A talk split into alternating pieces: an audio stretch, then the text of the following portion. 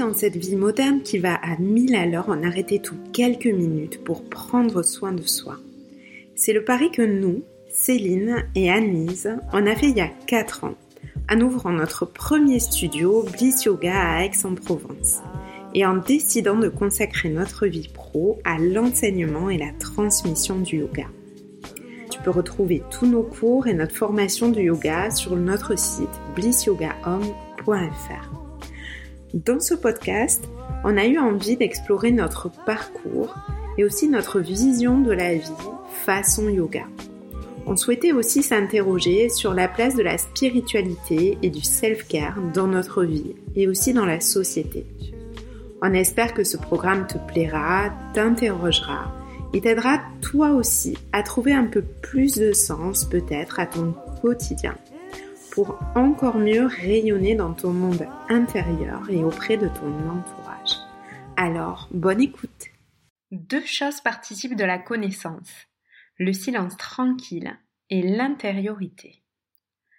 Cette citation de Bouddha illustre bien comment j'ai pu passer dans mon parcours d'une approche scientifique de la connaissance euh, qui était liée à mes études, liée aussi euh, au métier que j'ai exercé par la suite, à une approche euh, un peu plus subtile de la connaissance via mon métier de professeur de yoga.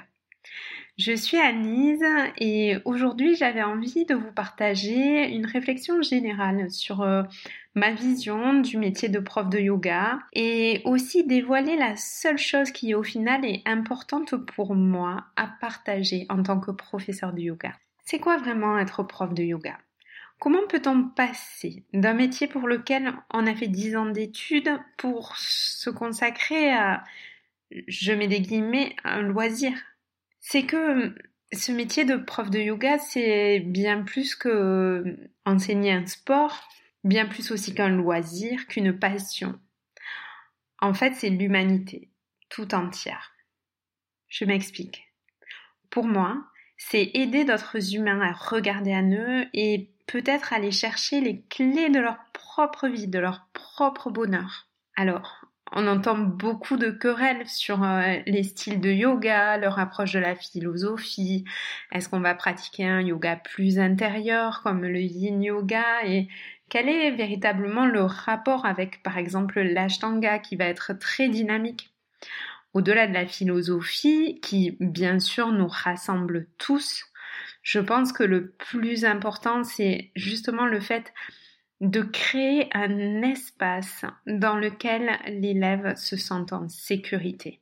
Au final, c'est notre rôle numéro un.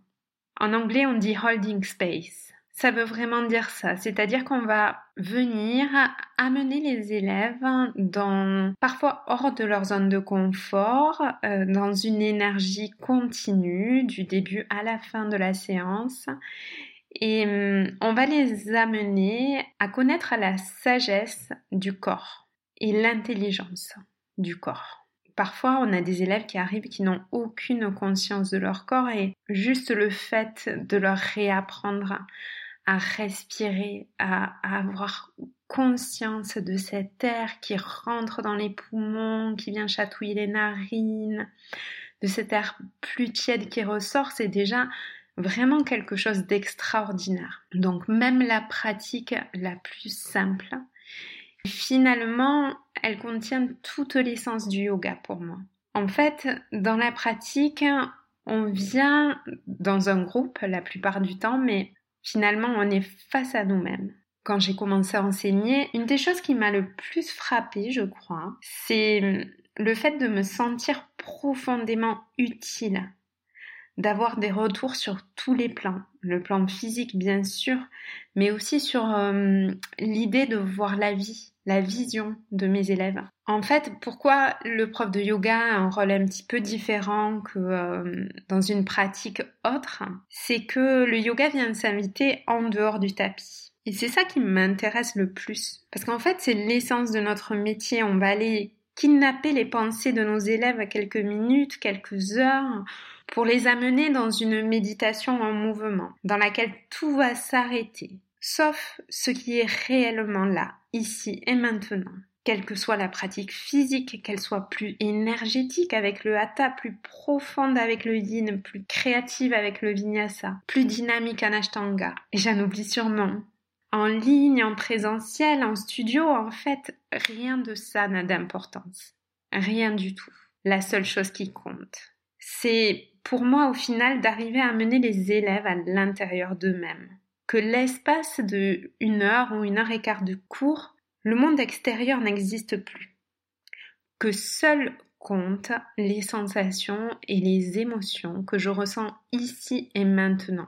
Et pour moi, en yoga, avoir un niveau avancé, c'est pas forcément euh, réussir des postures. Au contraire, pour moi, l'élève avancé, c'est celui qui va réussir à explorer un peu plus à chaque fois son intériorité. Peut-être via la proprioception, les, les sensations qui s'affinent. Peut-être par euh, aussi la connaissance de soi qui va s'affiner. Et peut-être que pour certains, ils vont pas forcément le ressentir sur le moment et pour d'autres, en rouvrant les yeux, on est prêt à voir le monde différemment. Et hum, peut-être à arrêter de, comme dit Einstein, commettre cette folie de se comporter toujours de la même façon en espérant un résultat différent. Peut-être que le fait d'avoir vu la vie différemment, ça permet aussi de changer, de se changer. Et c'est le point de départ pour faire changer le monde autour de nous. Voilà l'essence de ce que je souhaitais partager sur ma vision du métier. Mon deuxième point, ce sera comment on peut alors concilier un mode de vie moderne et rester dans l'approche de cette philosophie. Est-ce que ça fait vraiment sens? Parce que c'est vrai que la société actuelle nous pousse à finalement devenir spectateur de notre vie et aussi et surtout consommateur de notre vie. Petit à petit, chaque étape est rythmée par quelque chose que la société nous propose. Je m'offre entre midi et deux un sandwich et une tranche de sport santé. Et parfois, il y a des personnes qui se reconnaissent, qui se disent que peut-être quelque chose de plus grand que ce que la société leur présente les attend quelque part. Alors, il y en aura toujours qui iront chercher une réponse toute faite. Et puis d'autres, hein, comme le dit la légende, vont aller chercher en eux la divinité. Dans cette société où l'être humain est sans cesse invité à aller chercher du plaisir immédiat à l'extérieur, le prof de yoga, il va juste aider à comprendre que cette liberté que tout le monde recherche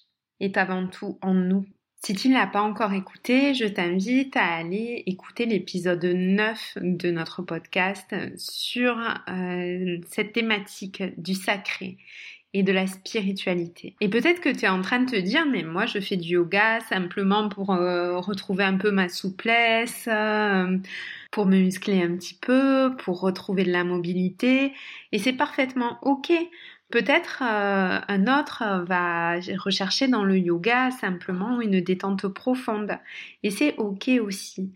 Et maintenant que on approche du début de notre formation de professeur Blossom, c'est vrai que cette réflexion, elle est de plus en plus présente dans nos discussions avec Céline de ce qu'on a vraiment envie de transmettre aux futurs professeurs euh, de la formation et hum, au final, on se rend compte que de plus en plus, bien sûr, la technique est importante, bien sûr, le style de yoga et la philosophie sont importants. Mais au-delà de tout ça, il reste euh, ce rôle un petit peu sacré de maître de cérémonie, euh, de personnes qui va mettre tout un groupe en confiance et qui va les amener dans euh, une sorte de transe envoûtante d'un point A à un point B. C'est vraiment ça qu'on a envie de transmettre. Le fait que dans certaines pratiques, les élèves se rendent compte qu'ils sont en train de faire des postures qu'ils auraient jamais imaginé être capables de faire.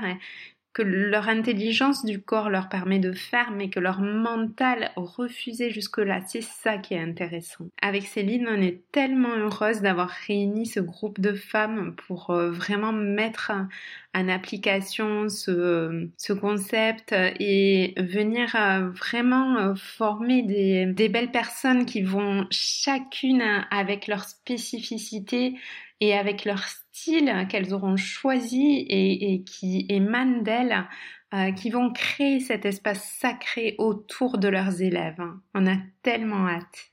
Et pour transmettre euh, vraiment l'essence de cette transformation intérieure qu'on vit avec la pratique du yoga, il faut l'avoir vécu soi-même. Il faut vraiment soi-même avoir compris qu'est-ce que ça a engagé de, de venir dans cette voie et de se déployer dans cette voie? C'est vraiment quelque chose de très puissant. Et on parle pas ici de gourou parce que euh, on est on est le maître de personne. Personnellement, je me considère euh, comme facilitatrice, c'est-à-dire que je vais peut-être euh, permettre à quelqu'un euh, d'élargir ses horizons. Je vais lui montrer qu'il y a une porte. C'est même pas moi qui vais ouvrir la porte. C'est elle ou lui qui va ouvrir la porte et qui va décider d'entrer ou pas. Je pense aussi que le fait de parler de maître, de gourou, c'est quelque chose qui fait peur et ça se comprend. Et c'est vraiment pas ça qu'on recherche parce que la vérité, elle est en chacun de nous. Et c'est en chacun de nous et chacune de nous qu'il faut aller la chercher et l'extraire. Et c'est en ayant extrait cette vérité à l'intérieur de toi que tu deviendras le meilleur prof de yoga parce que tu vas partager euh, ton essence tu vas partager plus qu'une pratique, ça peut être d'ailleurs plusieurs pratiques différentes, mais ce que tu vas partager, c'est euh, cet espace de sécurité que tu offres à tes élèves. Un des rares espaces dans la vie où on peut réellement être soi-même, écouter son corps, écouter ses besoins. Donc dans cet épisode, on est vraiment en train de parler des énergies subtiles et euh, et de ces vibrations qu'on peut euh, peut renvoyer dans tout l'espace, qu'on peut transmettre aux autres. Je suis pas du tout dans le côté pratique, comment être un super prof de yoga en apprenant à tes élèves à faire un handstand ou à utiliser parfaitement Zoom. En fait, tout ce que je veux dire par là, c'est on s'en fout de ce que tu enseignes on s'en fout de quelle est la pratique traditionnelle, pas traditionnelle, euh, intuitive, euh, statique, dynamique. On s'en fout.